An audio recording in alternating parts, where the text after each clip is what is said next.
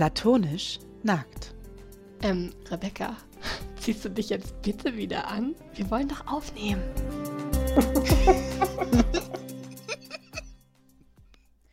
Herzlich willkommen bei Platonisch Nackt, dem Podcast, bei dem eine Schriftstellerin und eine Psychologin der Komplexität der alltäglichen Dinge auf den Grund gehen. Ich bin Rebecca mit C, die Psychologin. Und ich bin Rebecca mit K, die Schriftstellerin. Hallo Rebecca. Hallo, frohes neues Jahr. Ja, das wünsche ich dir auch. Also wir haben es einander natürlich schon gewünscht, aber an unsere Platonis Ah ja, auch nochmal ein frohes Ja. neues Jahr. Euch allen von mir auch. Nicht nur Rebecca, also auch allen anderen. Mit etwas Verspätung. Ja, was ist denn da eigentlich passiert? Wir haben das vergessen. Also letzte Woche Freitag haben wir irgendwann abends gedacht, uh, da wäre doch irgendwie eigentlich schon wieder Podcast-Freitag gewesen. Aber es ist uns einfach durch die Lappen gegangen. Ja, wir haben dann sogar noch telefoniert und während dem Telefonat ist es uns so mehr oder weniger siedend heiß eingefallen. Aber dann war es schon etwas spät und dann haben wir gedacht, naja gut, dann nächste Woche. Genau. Ja, irgendwie war dieser, in diesem Januar ging es mir die ganze Zeit so ein bisschen so, dass ich irgendwie nicht so richtig, in viele Sachen nicht so richtig reinkam und irgendwie Anlauf brauchte. Ich habe irgendwie den Januar genutzt, um erstmal Anlauf zu nehmen. Ja, noch ist er ja auch gar nicht vorbei, der ganze Januar. Aber ich, ja, also ich bin auch. Pff, äh, ich habe so eine richtige Pandemie-Erschöpfung jetzt. Mhm. Also seit November wird es immer schlimmer, habe ich das Gefühl. Und jetzt ist so richtig. Äh, ja, also jetzt trage ich eigentlich fast den ganzen Tag FFP2-Masken, weil ich auch im Einzel und so jetzt die Masken tragen muss. Und ich habe das Gefühl, ich komme gar nicht mehr richtig in Kontakt mit meiner Außenwelt.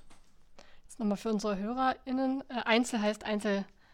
Gespräch. Ne? Gespräch. Einzelgespräch, ja. Also ich und Patienten, genau. Mhm. Also in der Gruppe musste ich es jetzt schon länger, beziehungsweise aber, ja, FFP2-Masken ist jetzt irgendwie seit kurz vor Weihnachten. Und jetzt ist dann halt auch seit ein paar Wochen, seit zwei Wochen, glaube ich, dass wir es auch im Einzel tragen müssen und in allen Besprechungen und im Teamraum. Und eigentlich halt nur, wenn ich alleine in meinem Büro sitze, kann ich die Maske abnehmen. Ja, und ich fühle mich dadurch richtig so eingepackt wie in Watte und ich habe das Gefühl, ich komme gar nicht mehr in Kontakt mit irgendwem. Das stimmt, das ja, kann ich mir gut vorstellen. Dass, also ne, ich kann es mir eigentlich nicht so gut vorstellen, weil ich das ja selber nicht machen muss und ähm, habe dann hab ja das Glück, dass ich die ganze Zeit eigentlich auch daheim hocken kann und schreiben und keine Maske aufhaben muss. Aber wenn ich nur mal irgendwie bei einem Arzt bin oder so für, und für eine Stunde im Wartezimmer, denke ich mir hinterher schon so, Gott, oh Gott, das länger zu machen ist einfach anstrengend. Ja, und ich, man hört, also ich höre die Leute nicht mehr so gut, weil das war mir vorher nicht so bewusst. Aber ich glaube, dass man eben so Mundbewegungen doch immer automatisch irgendwie noch so mit einfließen lässt in sein Verständnis. Das Ja. ist jetzt weg. Ja. Ich habe dadurch das Gefühl, dass ich irgendwie schlechter höre. Ähm, wenn ich sprechen muss, ist, und ich muss viel sprechen, insbesondere in der Gruppe, ähm, habe ich einen großen Redeanteil. Das ist mit FFP2-Maske ziemlich anstrengend. Oh, das glaube ich. Und irgendwie ist das alles so, ich bin so eingepackt die ganze Zeit. Ich, Mhm. und das, äh, da komme ich irgendwie ganz schlecht in, ja, Kontakt mit der Außenwelt. Und das ist irgendwie echt, also so, weiß ich nicht, auf, äh, also ich habe auch dieses Jahr irgendwie ganz schlecht das mit den Neujahrsgrüßen hingekriegt, was sonst eigentlich sowas ist, was ich, wenn ich es nicht schon gleich in der Nacht noch mache, dann auf jeden Fall in den ersten zwei Tagen. Und ich habe irgendwie, glaube ich, vorgestern noch mal irgendwie verspätete Neujahrsgrüße rausgeschickt. Und ich habe auch immer noch nicht allen, denen ich schreiben wollte, geschrieben und auch nicht alle angerufen. Und das ist echt schwergängig dieses Jahr. Ja. Ja, ich glaube, so langsam ähm, also merken wir einfach alle das Abstand halten, das nicht umarmen, das nicht berühren, das irgendwie sich nicht näher kommen, so wenig Leute sehen, also wirklich ja nur einen Bruchteil der Menschen sehen, die man sonst gesehen hätte. Ich glaube, so langsam schlägt das dann doch vielen Leuten aufs Gemüt. Also mich hat es lange Zeit gar nicht so sehr angestrengt und ich habe irgendwie gerade auch so Ende letzten Jahres so, und zwischen den Jahren hatte ich so das Gefühl, eigentlich tut es mir mal ganz gut, so, so eine Zwangsentschleunigung, das konnte ich irgendwie mal ganz gut gebrauchen. Ähm, aber das ist jetzt auch schon wieder vorbei, dieses Gefühl. Es ist, ähm, es ist ganz gut, sich zu entschleunigen. Jetzt spüre ich einfach auch, dass da ganz, ganz viel fehlt und dass es anstrengend ist. Und ich habe auch echt, ich hoffe so sehr, dass jetzt die Zahlen irgendwann endlich besser werden und das Impfen schneller geht. Und ja, ja, also ich merke halt so, die, ich bin halt echt lange gut damit zurechtgekommen. Ich hatte auch, also ich kann eigentlich gut alleine sein, das ist nicht so mein Problem. Und an der Arbeit war ja eh irgendwie, also noch Kontakte, aber dieses ständige FFP2-Maske tragen und nicht, also jetzt ist halt auch noch der Parkplatz, bei dem wir uns immer treffen für die Fahrgemeinschaft, ist jetzt gesperrt, weil da das Impfzentrum ist. Und das ah, sind ja. und solche Sachen. Also es ist irgendwie, also das ist natürlich alles richtig und gut und sollen die doch den Parkplatz sperren. So es ist ja jetzt nicht so, als würde ich das nicht einsehen und dafür jetzt irgendwie auf die Straße gehen.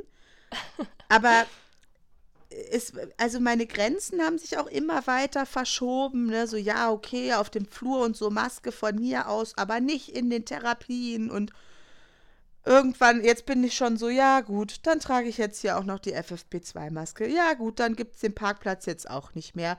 Okay, dann äh, kann man jetzt auch nicht mehr in der Kantine an einem Tisch sitzen. Dann sitzen wir jetzt alle nur noch mit dem Rücken zueinander und irgendwie ist alles so, pff, ja okay, gut, dann geht jetzt hier irgendwie gar nichts mehr und ich habe auch keinerlei, also ich würde mich, also ich habe auch gar nicht so eine ich würde es nicht als hoffnungslos bezeichnen, so ist es nicht. Aber ich habe in keinster Weise irgendeine Erwartung an dieses Jahr. Ich erwarte, ich mache mir keine Vorstellung davon, wann das vorbei sein wird. Ich mache mir keine Vorstellung davon, wann das mit dem Impfen irgendwie runterläuft oder durch ist. Ich mache mir keine, ich mache mir keinerlei Vorstellung. Und dadurch bin ich aber auch in so einem ganz merkwürdigen Vakuum. Stimmt. Ja, klar, wenn man sich irgendwie so Vorstellungen macht und so Hoffnung hat, dann ist äh, die Möglichkeit da, dass, dass, die enttäuscht werden. Oder vielleicht auch dieses Jahr ist es vielleicht gar nicht so unwahrscheinlich, dass man immer mal wieder denkt, so, ach, ich dachte, jetzt wäre es schon vorbei, aber es ist immer noch ein bisschen. Ähm, aber es fühlt sich natürlich auch einfach blöd an, ne? Ja, und also ich, also da ist nichts, was enttäuscht werden könnte, weil ich in, also ich rechne nicht mit nichts. Ich rechne mit gar nichts. Und das ist richtig merkwürdig. Ja, total. Absolut. Ich habe so die, die Haltung, ich werde dann irgendwo ankommen und dann wird das da so sein, wie es dann ist. Und dann bin ich da und dann mache ich das so. Alles völlig unkonkret und also letztes Jahr um diese Zeit hatte ich noch die wildesten Pläne,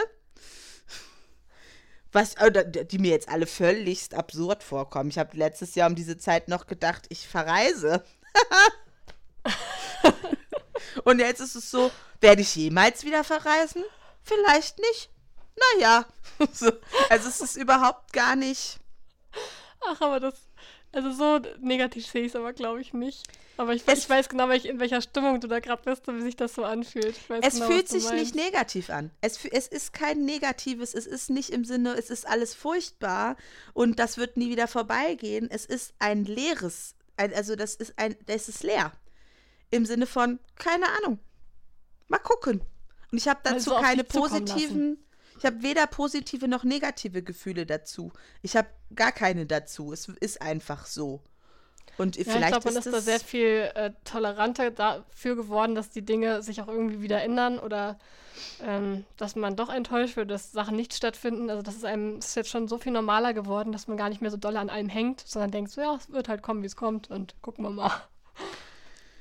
Ja, und ich, also ich stelle mich schon darauf ein, dass das noch eine Weile dauern wird, alles, weil lieber werde ich dann positiv überrascht. So, ist ja dann auch nett, wenn es irgendwann schon besser läuft.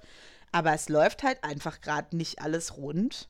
So, ja. man kann jetzt nicht mehr vom, mit dem Idealfall kalkulieren, weil der ganz offensichtlich nicht eingetreten ist.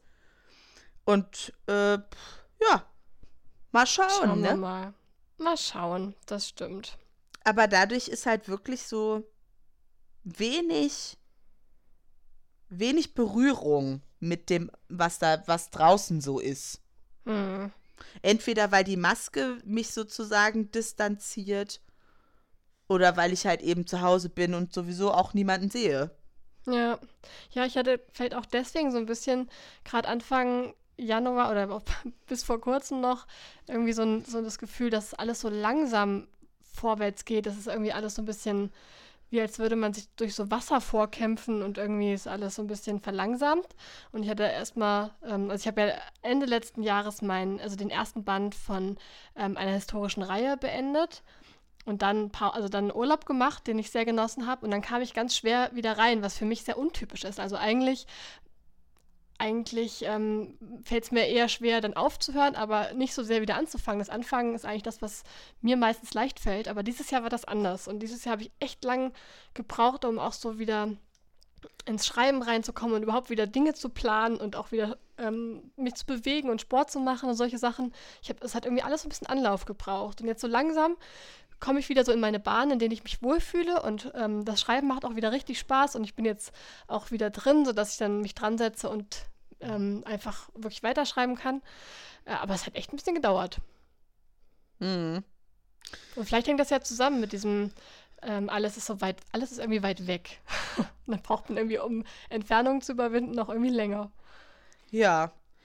Ja, also kann ich mir schon vorstellen. Und so lang, also irgendwie, ja, ich habe auch nicht mehr so Reserven, habe ich das Gefühl. Also ich bin irgendwie auch so dauernd eher erschöpft.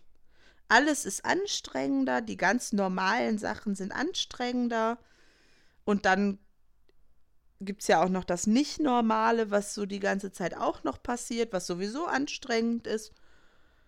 Und es ist einfach richtig anstrengend. ja, das stimmt. Und auch nicht, auch nicht auf so eine spektakuläre Art. Also es ist jetzt nicht so, als würde ich dann das Gefühl haben, am Ende des Tages, ich habe jetzt mich hier so richtig angestrengt und ausgepowert. Es ist mehr so eine Art Luftmatratze, die irgendwo ein kleines Loch hat, Gefühl. Mm, das stimmt. Und sie wird auch nicht mehr so richtig voll. Also es ist nicht so, dass ich dann morgens aufwachen würde und ich wäre voll aufgepumpt. Aber also ich bin eh schon so ein bisschen wabbelig und dann geht noch so über den Tag verteilt langsam, aber sicher die Luft raus. Und so sitze ich dann irgendwie abends oder nachmittags auf meiner Couch und bin irgendwie so ein bisschen eine wabbelige Luftmatratze. das klingt ganz furchtbar, Rebecca. Was sollen wir denn da jetzt machen? Da kann man jetzt nichts. Also ich glaube, es ist, also ich glaube, dass es vielen Menschen so geht ähm, es ist halt auch einfach, naja, die emotionale Front, an der ich so arbeite, ist ja eh immer schon recht anstrengend. Ich kann meine Ressourcen nicht so, ich kann nicht so auf meine Ressourcen zugreifen, wie ich das sonst kann. Ähm, der Klinikalltag hat sich total verändert. Da ist irgendwie auch die Steckdosen, die man so hat, normalerweise sind jetzt auch nicht mehr da. Also ich sitze im Teamraum und habe meine Maske auf, ziehe die ab, trinke einen Schluck Kaffee, setze die Maske wieder auf. Ja, ist dann auch nicht so ein entspanntes Kaffee trinken, wo man sich mal austauscht und ähm, mal so runterkommen kann oder irgendwie sich Rat holt oder so, ne? Nee. Und das ist halt, das gibt's alles irgendwie nicht mehr, so die Struktur und die Normalität. Und die Leute brauchen trotzdem Hilfe und die sind natürlich auch teilweise noch zusätzlich belastet. Ähm, unser Klientel ist ohnehin sehr belastet, aber für die ist das natürlich jetzt durch die Pandemie auch nicht direkt besser geworden. Und das ist irgendwie, das ist halt so. Und das wird vielleicht auch irgendwann wieder anders. Aber wann, weiß ich noch nicht. Das stimmt, aber ich gehe ganz fest davon aus, dass es wieder anders wird. Ja. Auf jeden Fall. Und der, also, und ich hoffe, also ich hoffe so auf den Sommer. Guck, du hoffst ja doch. Zumindest so, dass Zumindest dann, auf den Sommer. dass, dass man mal wieder draußen sitzen kann. kann. Ja. Ja. Das Genau. ist so. da, ich kann, irgendwie habe ich auch so das Bild im Kopf, wenn irgendwann die Eisdielen vielleicht wieder aufmachen und man dann einfach mal wieder draußen mit dem Eis sitzen kann. Und ich glaube, wenn das wieder gehen sollte im Sommer, dann ist das schon so eine tolle Sache, dass überall so, stelle ich mir vor, dass überall strahlende Gesichter rumlaufen. Ja, also ich merke so, meine Fantasietätigkeit ist voll eingeschränkt. Also ich stelle mir Sachen auch gar nicht mehr so intensiv vor. So, ja, vielleicht kann man draußen sein. Punkt. Aber vielleicht war das auch noch mal ein bisschen mit dem Grund, warum ich beim Schreiben auch nicht so richtig reinkam. Weil, ja, man sieht ja weniger, ne? Man hat ja weniger um sich rum, was man so erlebt und was vielleicht auch die Inspiration fördert oder was einem Ideen macht. Also man sieht ja vielleicht so die Landschaft oder man sieht Augen, ähm, aber also nur die Hälfte vom Gesicht. Man sieht wenig Menschen. Ähm, und ich glaube, ja, vielleicht hat das auch viel damit zu tun, dass man sich weniger vorstellen kann, dass man halt auch, dass weniger da ist. Ja, also das ist auch, also Psychotherapie, wenn du nur die, also eigentlich vielleicht sogar nur ein Drittel vom Gesicht siehst, ist richtig schwierig. Mhm, das glaube ich. Also das ist Es ist ja schon schwierig, in der, äh, im Supermarkt einzukaufen und den anderen Menschen, der vor einem steht, richtig einzuschätzen, ob der jetzt gerade freundlich lächelt oder nicht. Ist ja auch schon schwierig. Und dann ist ja. Psychotherapie noch, natürlich nochmal eine ganz andere Nummer. Ja, und so, ja, so. Aber bevor wir jetzt die ganze Zeit nur über ganz furchtbare Dinge reden, die, ähm, die uns jetzt, äh, die uns allen zu schaffen machen, mir fällt jetzt keine gute Überleitung ein, aber wir haben ja ein Thema. Wir haben ein Thema. Ja, erzähl doch. Du hast ja quasi schon ein bisschen damit angefangen, dass du jetzt wieder voll drin bist im zweiten Band erarbeiten. Und äh, daraus leitet sich ja eigentlich auch unser äh, Thema von heute ab. Genau, die Idee war, dass wir über Geschwister sprechen. Mhm. Also wir hatten auch schon mal so überlegt, so eine Schwesternfolge zu machen. Ähm, und ja, jetzt Geschwister, was daher kommt, also in meinem, in dem ersten Band meiner historischen Reihe, also ich darf momentan leider noch nicht erzählen, worum es genau geht. Ich hoffe, dass ich das dann im März machen darf. Aber jetzt gerade muss ich das noch, muss ich noch so ein bisschen geheimniskrämerisch drum reden. Ähm, aber im ersten Band fängt äh, die Familie, um die es geht, an, sich zu gründen sozusagen. Also es geht darum, wie die ähm, spätere Elterngeneration, also wie die, dieses Paar sich findet und wie die dann so ein Leben aufbaut. Und in, äh, zweit, im zweiten Band, an dem ich jetzt angefangen habe zu arbeiten, ähm, kommen dann die, nach, also die ersten Nachkommen, die Kinder zum Zug. Und die haben, es spielt ja im 19. Jahrhundert und diese Familie hat sehr viele Kinder. Und zwar sind das ähm, acht überlebende Kinder. Also es gab noch mehr, aber damals gab, war ja auch die Kindersterblichkeit sehr groß. Und acht Kinder, ähm, ja, also diese diese Menschen haben jeweils sieben Geschwister, die äh, in dieser Familie sind. Und das ist natürlich, also gerade auch bei der Figurenentwicklung, erstmal eine große Herausforderung. Wie entwickelt man acht verschiedene Menschen, die irgendwie sehr eng miteinander verwandt sind, aber trotzdem natürlich ganz eigene Typen. Das kennt man ja auch selber von äh, anderen Familien, dass die Geschwister sich irgendwie ähnlich sind, aber doch komplett unterschiedlich. Ähm, mhm. Und das für einen Roman zu entwickeln, fand ich jetzt, also finde ich gerade sehr, sehr spannend, aber auch eine Herausforderung. Und ich dachte mir, ich frage doch mal meine Freundin Rebecca, die ist ja Psychologin, was die mir für Tipps dazu geben kann. Was, ja, was macht das Ganze so, ähm, ja, da, was ist so das Besondere, wenn man eine, Fig eine Figurenkonstellation aus Geschwistern entwickelt? Worauf meinst du, sollte man da vielleicht achten? Mm, auf jeden Fall sollte man, glaube ich, als erstes die Vorstellung über Bord werfen, dass ähm, diese Geschwister die gleichen Eltern gehabt haben. Also ähm, ist ja oft so die Idee, naja, wie kann das denn sein, dass die so unterschiedlich alle sind? Die sind doch im gleichen Haushalt groß geworden. Und ähm, es ist einmal ja so, dass sich Eltern eigentlich von Kind zu Kind anders verhalten. Es mag sein, dass das subtil ist, aber natürlich gehen Eltern mit dem erstgeborenen Kind und also das ist ja dann das erste Kind, das sind die ersten Erfahrungen mit der Elternschaft, völlig anders um als mit dem achten Kind zum Beispiel. Mhm. Das sind ja schon mal, da, da haben sich doch die Eltern als Menschen und als Eltern auch noch mal wahnsinnig weiterentwickelt, sodass eben jedes Kind eigentlich mit einem anderen Elternpaar konfrontiert ist. Weißt du, was ich meine? Ja, total. Das macht voll viel Sinn. Ähm, und die Rolle, also erstmal die Erwartungen, die an dieses Kind gestellt werden, sind auch für jedes Kind anders. Also, ne, der vielleicht das erste Kind soll dann möglichst ein Junge werden. Ist ja äh, in der Regel schon in, wahrscheinlich. Genau, da ist ja der Wunsch, das soll, da soll ein Stammhalter werden. Ähm, dann passiert das, wenn das passiert, hat dieses Kind bestimmte Erwartungen, die mit dem Stammhaltertum verknüpft sind. Wenn das nicht passiert, ist es eine Enttäuschung. Schon mit Geburt. Also jetzt mal krass ausgedrückt, aber im Prinzip ist es ja so. Wenn jetzt dann die nächsten drei Kinder auch Mädchen geworden sind, verändert sich ja möglicherweise auch die Beziehung der Eltern massiv, weil ähm, ja damals auch immer noch gedacht worden ist, sozusagen, dass die Frau dafür verantwortlich ist, was es für ein Geschlecht ist und dass die das einfach nicht hingekriegt hat, einen Jungen zu kriegen. So. Ja. Ne? Also somit, und da verändert sich ja irgendwie ganz viel dadurch. Sind die Erwartungen der Eltern jetzt erstmal schon zu Beginn erfüllt oder sind sie, das, sind sie enttäuscht worden? Mhm. Jetzt in meinem Fall, also bei meiner Familie, also nicht meiner eigenen Familie, sondern der im 19. Jahrhundert, äh, waren die ersten drei Kinder Söhne. Ja, das ist ja schon mal top.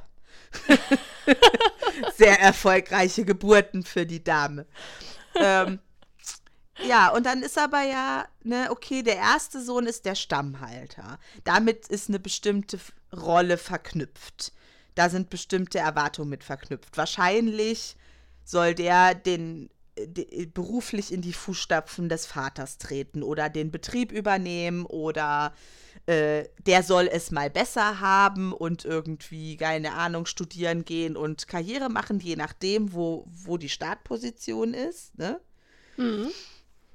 Er hat aber tatsächlich alle drei Söhne in eine Position gebracht, dass sie das unter, also die sollten das Unternehmen zu dritt übernehmen sozusagen. Also er hat die in unterschiedlichen Bereichen für dieses Unternehmen ausbilden lassen, ähm, um so das auf verschiedenen Schultern zu verteilen. Mhm. Naja, aber dann, also die Rollenvorstellung für jedes, für jeden Sohn ist dann aber klar. Der soll dieses übernehmen, der soll das übernehmen, der soll das übernehmen. Das stimmt schon, ganz äh, konkrete Erwartungen und vorgefertigte Lebenswege, ne? Ja. Und die Frage, äh, können die das? Wollen die das? Ist die gestellt worden? Ist die nicht gestellt worden? Äh, wie ist das entschieden worden? Wer, welcher Sohn was macht? So, das sind ja alles äh, Fragen. Und dadurch entstehen ja ganz subtile andere Dynamiken auch zwischen, weil wenn jetzt zum Beispiel der, die Rolle, die für den, oder ja, das, was der erste Sohn beruflich machen soll, wenn dem das total liegt und total seinen Wünschen entspricht, zufälligerweise, ist das doch eine völlig andere Entwicklung als bei dem möglicherweise zweiten oder dritten Sohn, dem das gar nicht liegt, welche, welche, welcher Lebensweg ihm da sozusagen mitgegeben worden ist. Ja. Du hast mir doch auch mal erzählt von dieser Theorie, so der Erstgeborene wäre der mit der Verantwortung, mhm. der zweite den habe ich jetzt schon wieder vergessen. Ja, weil das mittlere Kind ist das vergessene Kind. Ja. ja, perfekt. Und das jüngste ist der Sonnenschein. Genau. Aber das geht jetzt immer halt von so einer Folge von drei Geschwistern irgendwie aus, ne? Aber dann das mit dem vierten geht sozusagen, fängt in der Theorie wieder von vorne an. Dann ist das vierte auch wieder ähm, das verantwortliche Kind und das fünfte das Vergessene und das sechste der Sonnenschein und dann so und so weiter. Und woher kommt das? Also, wie das könnte man sich das, das erklären? Keine Ahnung. Ähm, also, das hat mir mal eine äh, ähm, Selbsterfahrungstherapeutin von mir, ähm, mit der habe ich da irgendwann mal drüber gesprochen. Ähm, naja, und es ist halt so, lässt sich schon erklären, dass eben das erste Kind ist das Älteste, das übernimmt dann am ehesten Verantwortung für die jüngeren Geschwister, je nachdem auch wie groß der Altersunterschied ist. Aber in meiner Erfahrung ist es oft egal, wie groß der Altersunterschied ist. Große Schwester oder großer Bruder ist große Schwester oder großer Bruder. Ja. Ob das nun anderthalb Jahre sind oder zehn. Ähm, die Vorstellungen sind oft ähnlich. Und da kommen ganz absurde Kisten bei raus, ähm, teilweise. Ähm, Was meinst du mit absurde Kisten? Naja, dass dann irgendwie Vierjährige auf Zweijährige aufpassen und äh, natürlich völlig überfordert sind und äh, es aber einfach so als normal hingenommen wird, weil ist ja große Schwester oder ist ja großer Bruder. Ja. Naja, und dann, also ähm, ist das, wenn das mittlere Kind jetzt das letzte Kind ist, verändert sich natürlich nochmal die Rolle, weil dann ist es ja trotzdem auch das jüngste Kind. Und dann ist es auch der Sonnenschein. Möglicherweise. Weil wenn ich jetzt an meine eigene Schwester denke, würde ich auch eher sagen, dass sie auch eher ein Sonnenschein ist. Das ist halt, also das ist natürlich, das ist ja auch eher nur so eine ähm, Orientierung. Aber wenn wir von drei Geschwistern ausgehen, dann ist, ist das Mittlere halt so das Mittlere. Also das kennt man ja irgendwie so dieses, diese Sandwich-Position, nicht äh, das Kind, was die meisten, also die Jüngsten kriegen häufig die meisten Freiheiten, weil nämlich die Eltern beim dritten Kind deutlich entspannter sind als beim ersten und festgestellt haben, naja, so wie wir uns das vorgestellt haben, funktioniert es halt eh nicht. Also beim dritten Kind sind dann oft alle guten Vorsätze der Erziehung äh, der, dem Pragmatismus irgendwie gewichen. Beziehungsweise vielleicht haben die älteren Geschwister sich schon bestimmte Freiheiten erkämpft, die für die jüngeren Geschwister dann einfach zur Verfügung stehen. Mhm. Da hat man dann häufig so ähm, auch so Konkurrenz, beziehungsweise auch so ein Ressentiment von den älteren Geschwistern. Ich musste hier noch irgendwie, keine Ahnung, ich durfte nur am Wochenende Fernsehen und musste immer dann ins Bett und mein, mein jüngstes Geschwisterkind kann hier machen, was es will, so ungefähr. Oder ich musste immer um 10 zu Hause sein und die darf schon bis so und so lange raus, weil sich eben Eltern auch in ihren Prinzipien und in ihrer Strenge einfach verändern über mehrere Kinder. Logischerweise. Ja, man lernt ja auch dann aus den Erfahrungen, die man schon mal gemacht hat. Und, Genau. ja. Und für, für die Eltern ist es vielleicht eine ganz normale Entwicklung, aber für Geschwister ist es erstmal eine Ungleichbehandlung, die ja Mhm. erstmal auch eher ungerecht wahrgenommen werden kann, nachvollziehbarerweise. Ähm, Wodurch dann halt auch so ein Konkurrenz oder Streit zwischen den Geschwistern ähm, vielleicht auch nahe liegt dann, ne? ja, Also wenn man jetzt an Figurenentwicklung so denkt, dass, ähm, dass da vielleicht auch so ein Grund für einen Konflikt irgendwie angelegt sein könnte in so einer frühen Erfahrung. Mhm. Wichtiger Aspekt ist eben auch Altersunterschied, weil je nachdem, wie groß der Altersunterschied ist, kann es halt sein, dass es tatsächlich für Kinder dann auch eher so war, dass sie wie als Einzelkind groß geworden sind. Ne? Also wenn jetzt irgendwie, keine Ahnung, 15 Jahre Altersunterschied dazwischen sind, dann ist das ältere Kind natürlich quasi auf dem Sprung aus dem Nest und ähm, hat dann natürlich eine ganz andere Beziehung zu einem Baby, was dann möglicherweise noch nachkommt, als ähm, wenn die katholische Zwillinge sind, also innerhalb von weniger als einem Jahr aufeinander folgen. Katholische Zwillinge habe ich auch noch nicht gehört. Schön. Also so, ne, das, das macht natürlich was anderes, weil wenn eine Mutter gerade entbunden hat und dabei ist, ein Kind zu stillen und wird dann irgendwie in dem ersten Jahr schon wieder schwanger und also dass das das ist ja eine ganz andere Möglichkeit, sich dann um dieses Baby zu kümmern. Und das wird natürlich viel früher vielleicht abgestillt oder ähm, in ein eigenes Bettchen gelegt, als es das vielleicht, als das vielleicht passiert wäre, wenn das Geschwisterkind drei Jahre jünger wäre oder so. Hm, Weißt du, was ich stimmt. meine? Ja, total. Das macht ja auch schon wieder ganz, ganz viel aus. Das macht total viel aus. Ja, ich glaube, man unterschätzt ja auch ganz oft so die, die allerersten Monate, Jahre von so einem Baby, was ähm, was die vielleicht schon bewirken können. Ja, und das geht im, also das geht im Mutterleib los. Ne? Also das, die Schwangerschaft der Mutter wirkt sich auf das Kind aus. Was ich mich jetzt auch momentan ähm, jetzt wegen meiner eigenen Figurenentwicklung, ähm, also ja, womit ich mich da auch ein bisschen beschäftigen muss, ist so das Thema, wie anders war es eigentlich eben im 19. Jahrhundert ein Kind zu sein. Also damals war ja noch nicht mal die Vorstellung von ähm, Kindheit, wie wir sie heute kennen, die gab es ja. damals ja noch gar nicht.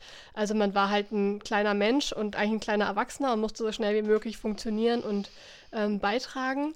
Und so die Vorstellung, also auch das Wort Baby wurde ja nicht äh, benutzt und das Wort, ja, und überhaupt äh, die Vorstellung, dass ein, ein Kind andere Bedürfnisse hat als ein Erwachsener oder dass das irgendwie eine andere Lebensphase ist, das kam ja erst später auf.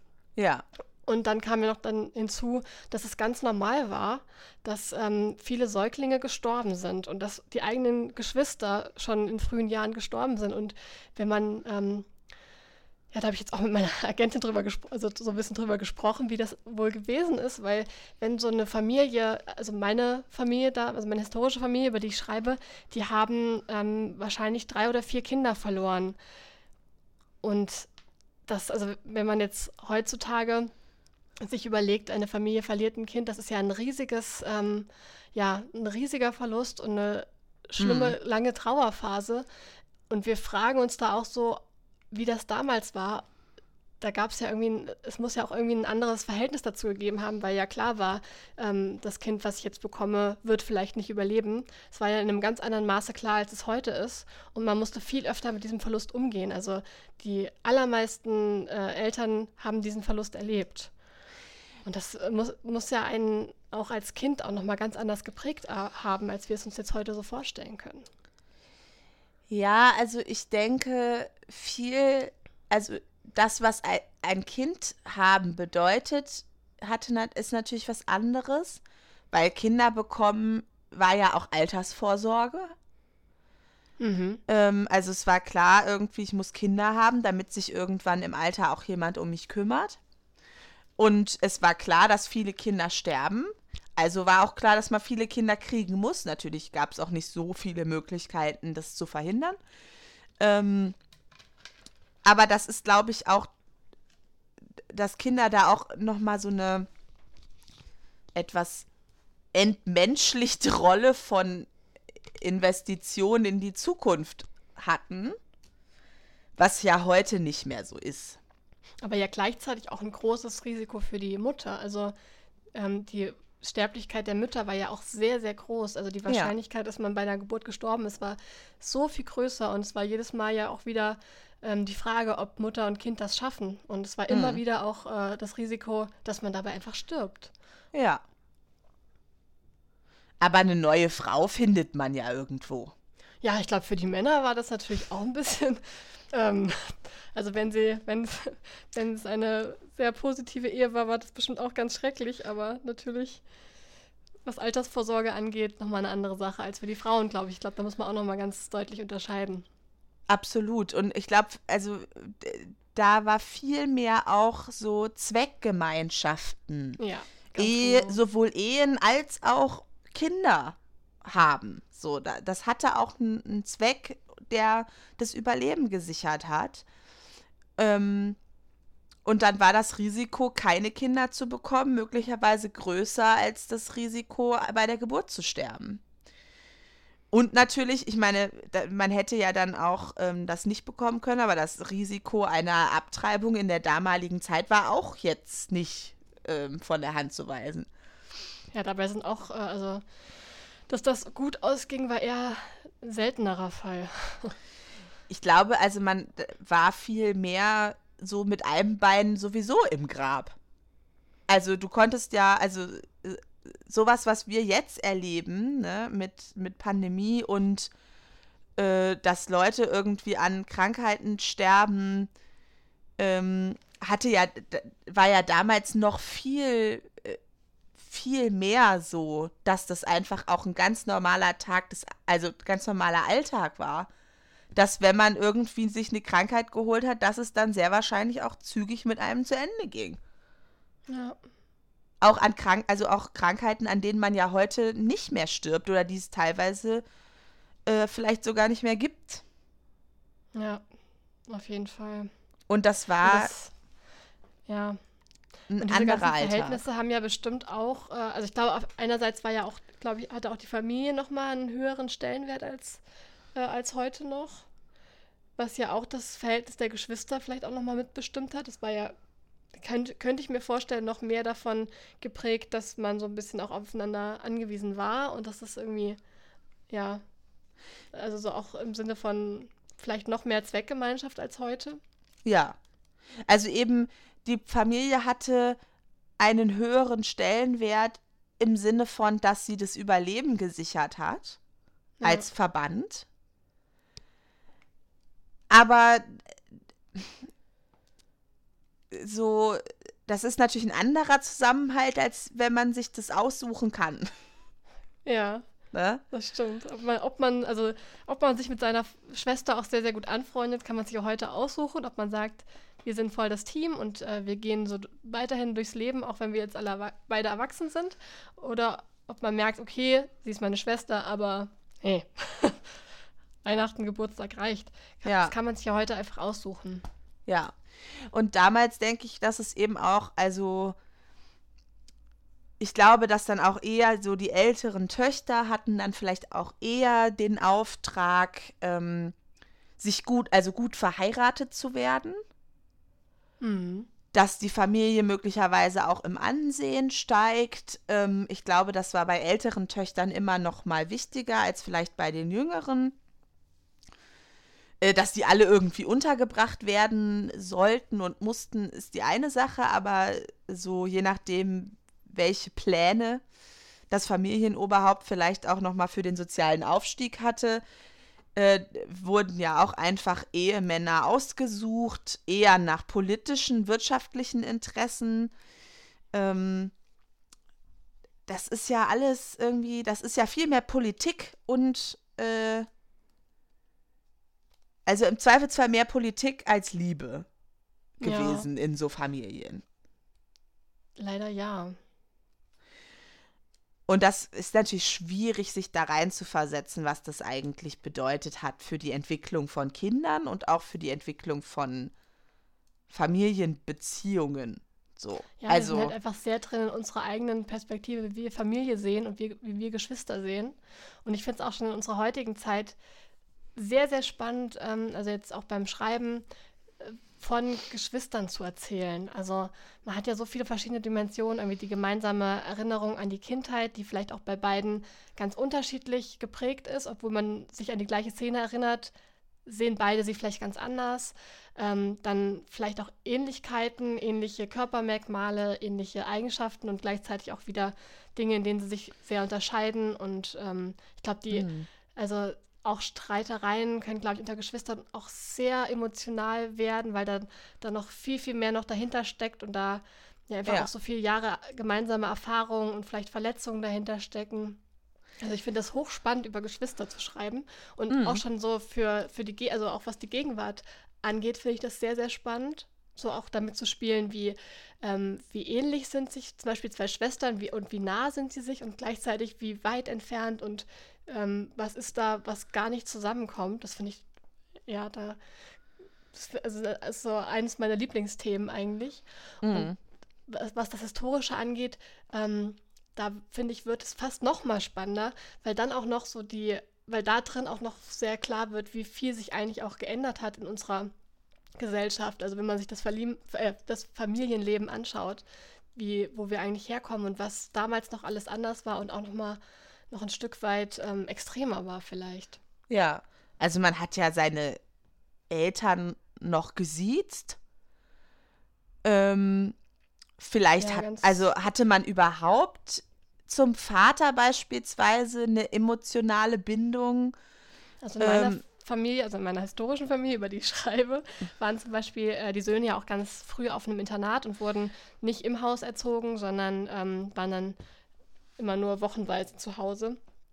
Ja, Eben viel weg. und- also da war dann auch wiederum, auch wenn das eine enge Zweckgemeinschaft irgendwie ist, was, war trotzdem zu den Eltern nicht so eine große Nähe da, wie man sich es heute oft so vorstellt. ja, also wenn man sich's leisten konnte, hat man seine Kinder nicht selber erzogen. genau. So, dann waren entweder Kindermädchen im Haus. Äh, also, wenn man sich leisten konnte, hat man sie ja nicht mal selber gestillt, was ja heute irgendwie auch unvorstellbar ist. Dass man sich, also wenn man es selber kann, würde man es ja auch selber tun, im Zweifelsfall. Ja, damals war, also jetzt in der Zeit, über die ich schreibe, also Mitte, Ende, also ja, vor allem Mitte des 19. Jahrhunderts war das so, dass, ähm, dass es eigentlich sogar verpönt war, Kinder zu stillen. Sogar in, ähm, eher, also in bürgerlichen Familien, auch in Familien, die jetzt nicht wahnsinnig reich waren, war es trotzdem äh, verpönt, selber zu stillen und man hat dann eher so einen Mehlbrei gefüttert. Und da wurde dann auch so Ende des 19. Jahrhunderts so ein Kindermehlbrei ähm, entwickelt, um Kinder zu füttern. Und man hat das eben nicht durch Stillen gemacht. Das fand ich auch bei der Recherche total spannend, das zu lesen. Ja. Ähm, ja, und teilweise war das natürlich auch so, dass ähm, jetzt auch in der ärmeren Bevölkerung dann die Frauen noch gar nicht stillen konnten, weil sie auch äh, unterernährt waren und dann auch Ja. zu so einem Mehlbrei greifen musste. Aber bei der reicheren Bevölkerung war das eben auch gang und gäbe. Ja. Und dann hat man halt irgendwie andere Frauen mit der Kindererziehung beauftragt, wenn man die Möglichkeit hatte. Oder sie ins Internat gegeben, wenn man es sich leisten konnte. Ähm, naja, und das, also macht ja irgendwie auch was, dass man die emotionalen Bindungen dann zu Menschen hat, die bezahlt werden dafür und dann irgendwann auch weg sind. Ja, stimmt. Was ich jetzt auch gerade überlegt hatte, wir hatten ja auch eine Folge zu dem Thema innere Überzeugungen gemacht. Ähm, Mhm. Und da könnte man ja auch äh, ziemlich anknüpfen, was das Thema Geschwister angeht, weil die inneren Überzeugungen ja ganz viel auch aus der Kindheit kommen und vielleicht auch mit diesen, also hängen ja auch mit diesen, ich sag mal, Aufgaben zusammen, die so implizit von den Eltern vielleicht gegeben werden. Ja, also was ich wichtig finde, auch in dem Zusammenhang, jede Rolle gibt's, ist nur einmal zu vergeben in einer Familie. Mhm. Also jedes Kind und auch die Eltern haben jeweils eine eigene Rolle und die gibt's in der Form kein zweites Mal. Von daher hat, hat man immer eine andere Erfahrung in der Kindheit als die Geschwister, weil man Mhm. für was anderes im Familiensystem zuständig war. Mhm. So, also ob man jetzt, ähm, also ich äh, höre das sehr oft, dass irgendwie ein Geschwisterkind eben dann eher wild war und sehr viel Verständnis bekommen hat und ähm, irgendwie wenig Anforderungen erfüllen musste. Häufig sind das dann ähm, jetzt auch bei meinen Patienten noch die, die Söhne oder die Brüder denn der Patientinnen ähm, wo dann irgendwie klar war, die hatten viel mehr Freiheiten, die konnten sich viel mehr rausnehmen. Äh, da war das dann egal, was die für eine Note mit nach Hause gebracht haben. Ähm, und die Mädchen beispielsweise ähm, mussten dann irgendwie aber sehr, also waren dann auch in scheinbar von sich aus gehorsamer und ruhiger und haben irgendwie sich immer bemüht, gute Noten nach Hause mitzubringen. Ähm, und das wirkt auch so, ähm, glaube ich, erstmal, als würden die das einfach von sich aus machen. Weil Mhm. man unterschätzt dieses unbewusste, unausgesprochene, die unausgesprochenen Regeln, die es in Familien gibt. Absolut. Und dass eben Kinder sehr wohl wahrnehmen, was wird denn hier gerade noch gebraucht, damit das hier funktioniert. Und einen zweiten Wildfang kriegen die Eltern nicht hin.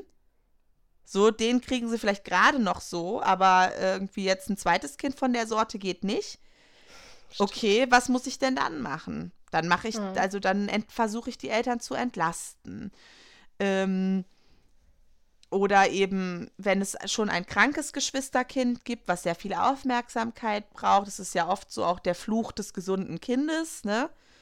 Was dann irgendwie früh lernt, sich hinten anzustellen und sich nicht zu melden und irgendwie sein eigenes Ding zu machen, sehr viel Verantwortung übernimmt, weil irgendwie klar ist, meine Eltern sind so damit beschäftigt, sich um mein krankes Geschwisterkind zu kümmern, dass für mich nichts mehr abfällt. Eine Rolle, die es häufig gibt, ist halt auch so das schwarze Schaf Mhm. Wie kommt Ähm, das zustande? oder der Symptomträger. Ähm, dass es ja in den meisten Familien irgendwie Probleme gibt und Schwierigkeiten und Konflikte. Und wenn die nicht sein dürfen, aus welchen Gründen auch immer, dann muss man die aber irgendwo hinpacken.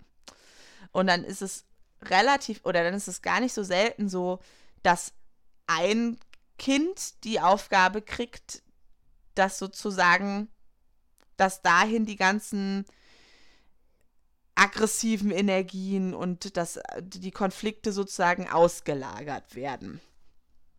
Ah, das ist spannend.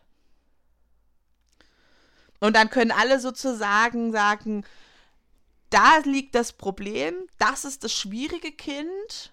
Mhm. Das war schon immer so. Und zwischen uns ist alles prima. Ja, wir sind perfekt, aber da, ja, der ist halt schwer. Ja, genau. Ja, das ist richtig spannend. Und das sind dann oft eben auch die, in meiner Erfahrung sind das oft die, die dann auch die Symptome entwickeln und wo die am ersten dann so da bei mir sitzen und sagen, nee, Moment mal, ich glaube, das war eigentlich alles gar nicht so gut. Mhm. Während ähm, und das ist dann oft auch sehr belastend, während die Familie miteinander noch so weitermacht wie bisher, insbesondere auch bei, bei Missbrauch, ist das häufig so, ähm, die Person, die das dann irgendwie benennt, dass es Gewalt in der Familie gegeben hat oder dass es Entwertung in der Familie gegeben hat oder womöglich sogar sexuellen Missbrauch in der Familie gegeben hat, die wird dann sozusagen ausgeschlossen. Mhm. Weil das will man gar nicht sehen und sich damit gar nicht beschäftigen. Und ja. dann ist es leichter zu sagen, diese Person ist äh, unser schwarzes Schaf, als sich damit auseinanderzusetzen. Ja, genau. Und das sind jetzt natürlich sehr extreme Beispiele, aber das geht natürlich auch mit, mit einfach anderen Sachen. Ja. Ach, das ist richtig spannend. Gerade jetzt auch ähm, für meine Familie mit den acht Geschwistern ist das auch nochmal eine, eine Überlegung wert. Weil da, also ich finde schon allein, wenn es so viele Menschen sind, gibt es ja zwangsläufig auch einfach Konflikte und auch in dieser Zeit, wo einfach viele schlimme Dinge passiert sind und alle Menschen auch irgendwie schwierige Phasen durchmachen mussten. Ja. Ähm, auch Existenz, existenzbedrohender als, äh, als ich das jetzt persönlich zum Beispiel erlebt habe. Gerade da ähm, liegt es ja vielleicht sogar ganz nahe, dass da vielleicht auch ein schwarzes Schaf sozusagen äh, dabei sein würde. Ja, naja, im besten Fall sind Geschwister Verbündete gegen die Eltern. Ja, das war bei meiner sogar so. Das ist ja, gegen also. Den Vater. Wenn es gut läuft, ist es so, weil ähm, wir haben ja ähm, auch im, in, in unserem Buch über Symbiosen geschrieben, ne? Und dass eben auch die ähm, beste Freundin so im Teenageralter häufig die Rolle, also so eine Funktion hat, sich aus der elterlichen Symbiose zu lösen. Und dafür kann's, kann natürlich auch können es natürlich auch gut Geschwister sein, so, ne? Dass mhm. man sich dann zusammentut und sich dann auch ein bisschen distanzieren kann von den Eltern. Ähm, und je nachdem, wie gut man sich versteht und wie nah man aneinander ist, ist man vielleicht auch einfach befreundet, so, ne? Dass man Spielkamerad ist und auch Vertraute und eben dann auch mal eine Verbündete gegen die Eltern sein kann. Also gerade wenn dann irgendwie geschimpft worden ist oder es irgendwie Streit gab oder die Eltern sich möglicherweise gestritten haben, was ja für Kinder oft auch sehr bedrohlich ist. Das ist dann irgendwie so ein, wir haben einander, wir passen aufeinander auf, ne? So, ähm, das ist natürlich, im Idealfall ist es so. Mhm und wenn es schlecht läuft, sind Geschwister möglicherweise, ähm, also es, äh, ja, Täter, möchte ich fast sagen. Also es gibt ja durchaus Gewalt unter Geschwistern, auch gar nicht so selten. Es gibt es nicht selten, dass die, ähm, also dass ein Geschwisterkind als Stellvertreter der Eltern fungiert. Ähm, dann vielleicht auch äh, bestraft ähm, oder ähm, diszipliniert, stellvertretend für den Vater zum Beispiel, also dass ein älterer Sohn stellvertretend für den Vater irgendwie die Rolle des Mannes im Hause übernimmt, wenn der gerade nicht da ist. Ah, krass. Ähm, dass äh, so eine Konkurrenz irgendwie entsteht oder wenn es, oder dass halt auch Ähm, was ich auch immer wieder höre, ist, dass eben bestimmte Kinder dann ein ganz enges Verhältnis zum Beispiel zur Mutter haben und die dann sozusagen auch eine Front bilden, gemeinsam mit den Eltern gegen andere Geschwister, die irgendwie anders geworden sind. Und das ist, also es ist so, es ist auch so, super vielschichtig und da spielen so viele verschiedene Faktoren eine Rolle. Und es ist halt immer unterschiedlich. Also wie dich, sich die Eltern verhalten. Und mit jedem Kind, was in die Familie kommt, ändert sich die Familiendynamik. Ist eine weitere Rolle besetzt und wird aber vielleicht auch eine weitere Rolle erfordert oder erforderlich, um, um das stabil zu halten. Und das ist, glaube ich, wichtig, wenn du das, also wenn man das so entwickelt, auf dem Schirm zu behalten, dass es wirklich mit jedem Kind sich auch ein Stück das ganze System verändert und sich was verschiebt. So. Mhm. Ja, das wird ja dann auch passieren, also nicht nur bei den Geburten, sondern jetzt in dem Fall von der Familie im 19. Jahrhundert ja auch äh, durch die Todesfälle. Also ein Kind ähm, stirbt auch relativ, also nicht als Säugling, sondern ein paar Jahre später. Und mhm. so ein Tod müsste ja dann auch dieses Rollengefühl wieder sehr geändert haben ja, da ist natürlich auch nochmal ein wichtiger Aspekt, wie reagiert denn, äh, wie reagieren die Eltern? Sind die in Trauer? Sind die vielleicht dann nicht mehr greifbar für die Geschwister, sodass dann die älteren Geschwister automatisch in die Rolle kommen, wir müssen jetzt hier versorgen, weil unsere Eltern mit dem Tod des Geschwisterkindes zu kämpfen haben? Ja. Wird darüber geredet? Wird das einfach übergangen? Haben die Kinder wahrgenommen, dass die Mama schwanger ist? Welche Fantasien sind damit verbunden? War die Mutter in Gefahr? War sie es nicht? Ähm, wie viel, also wie viel Aufmerksamkeit hat das Baby gekriegt? Na, da könnte man, also es ist nicht, nicht unüblich, dass Geschwisterkinder, also dass Kinder ihren jüngeren Geschwistern den Tod wünschen weil Kinder einfach keine Vorstellung so richtig davon haben, was Todsein eigentlich bedeutet. Mhm. Und wenn ich dann vom Thron gestoßen werde von irgend so einem Baby, was hier um die Ecke kommt, dann ist es ja nachvollziehbar, wenn man sich wünscht, dass das wieder weg ist. Ne? Ja. Vielleicht ist es durchaus, also durchaus gar nicht so schlecht gewesen, dass irgendwie ein Kind verstorben ist. Ne? Für ein Geschwisterchen, ja. Vielleicht hat das aber auch bedeutet, dass dann ein Kind, was eigentlich jetzt schon mehr in die Autonomie gegangen wäre, sich verpflichtet gefühlt hat, klein zu bleiben sozusagen, damit Mama sich gebraucht wird, äh, äh gebraucht fühlt und nicht so das Gefühl hat irgendwie, äh, weißt du, wie ich meine? Ja, ja, total. Ja. Ne, also das ist so oh, weitschweifig und so auch in ja, in Nuancen, in kleinen Nuancen verschieden. Mhm.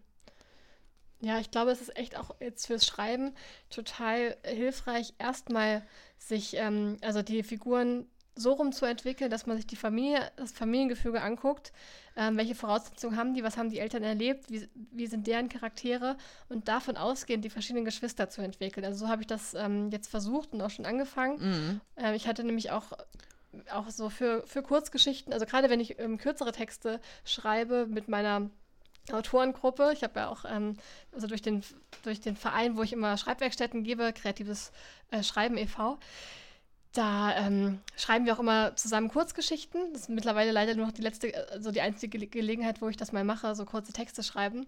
Und da gehe ich dann oft bei der Figurenentwicklung den anderen Weg, dass ich so erst, äh, erst irgendwie die Figur im Kopf habe, die irgendwie speziell drauf ist und irgendwie ein bisschen also irgendwelche besonderen Merkmale, also besondere Verhaltensweisen, was man an den Tag legt. Und dann überlege ich mir, warum ist die so geworden? Und ich finde, so rum ist es irgendwie sehr viel schwer, schwieriger, das zu machen. Also ja, also dann was, also was zu konstruieren, was diesen Menschen so hat werden lassen, finde ich, ähm, das wird dann oft so ein bisschen mehr so an den Haaren herbeigezogen und mehr so, ich muss jetzt irgendwas finden, damit ich die Figur so verrückt machen kann, wie sie ist.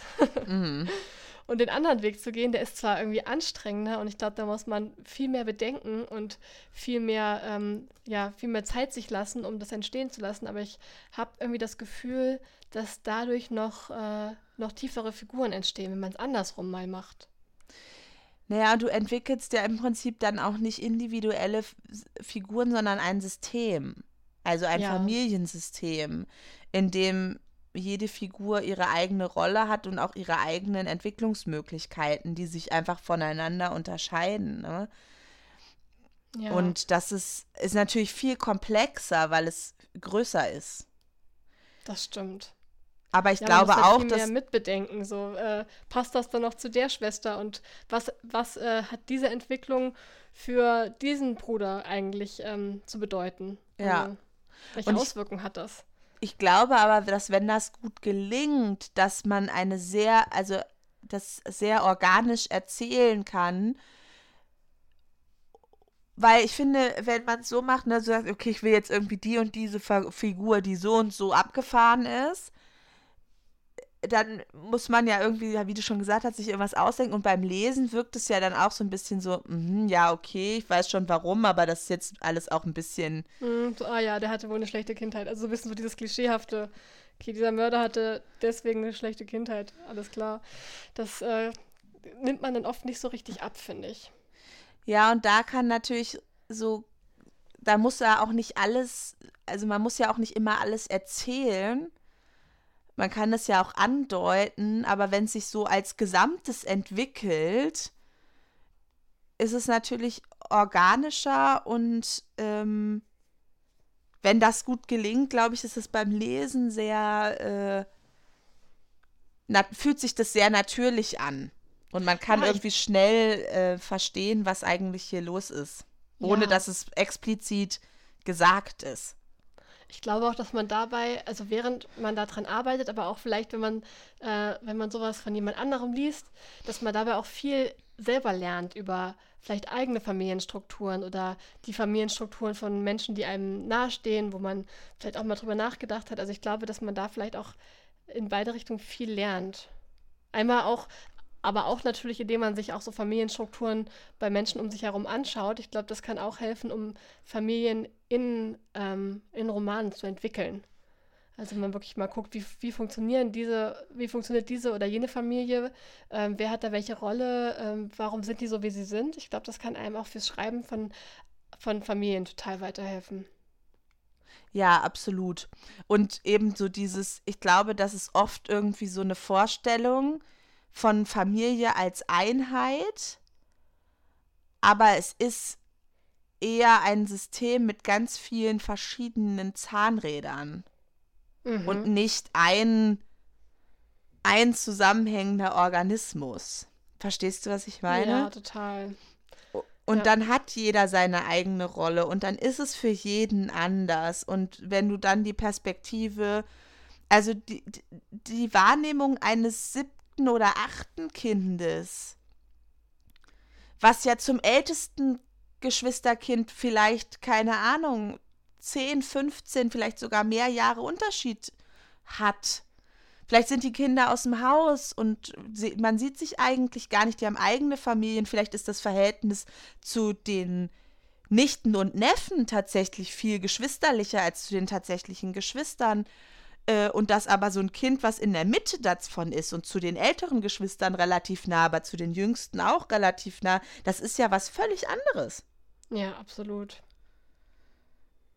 Ja, ich glaube, es hilft wirklich sehr, sich da das nochmal bewusst zu machen ähm, und viel zu beobachten und es irgendwie auch im Zusammenhang zu sehen und nicht so einen Menschen so sehr nur für sich genommen, mhm. sondern ihn halt auch im, in den Systemen zu sehen, in denen der lebt.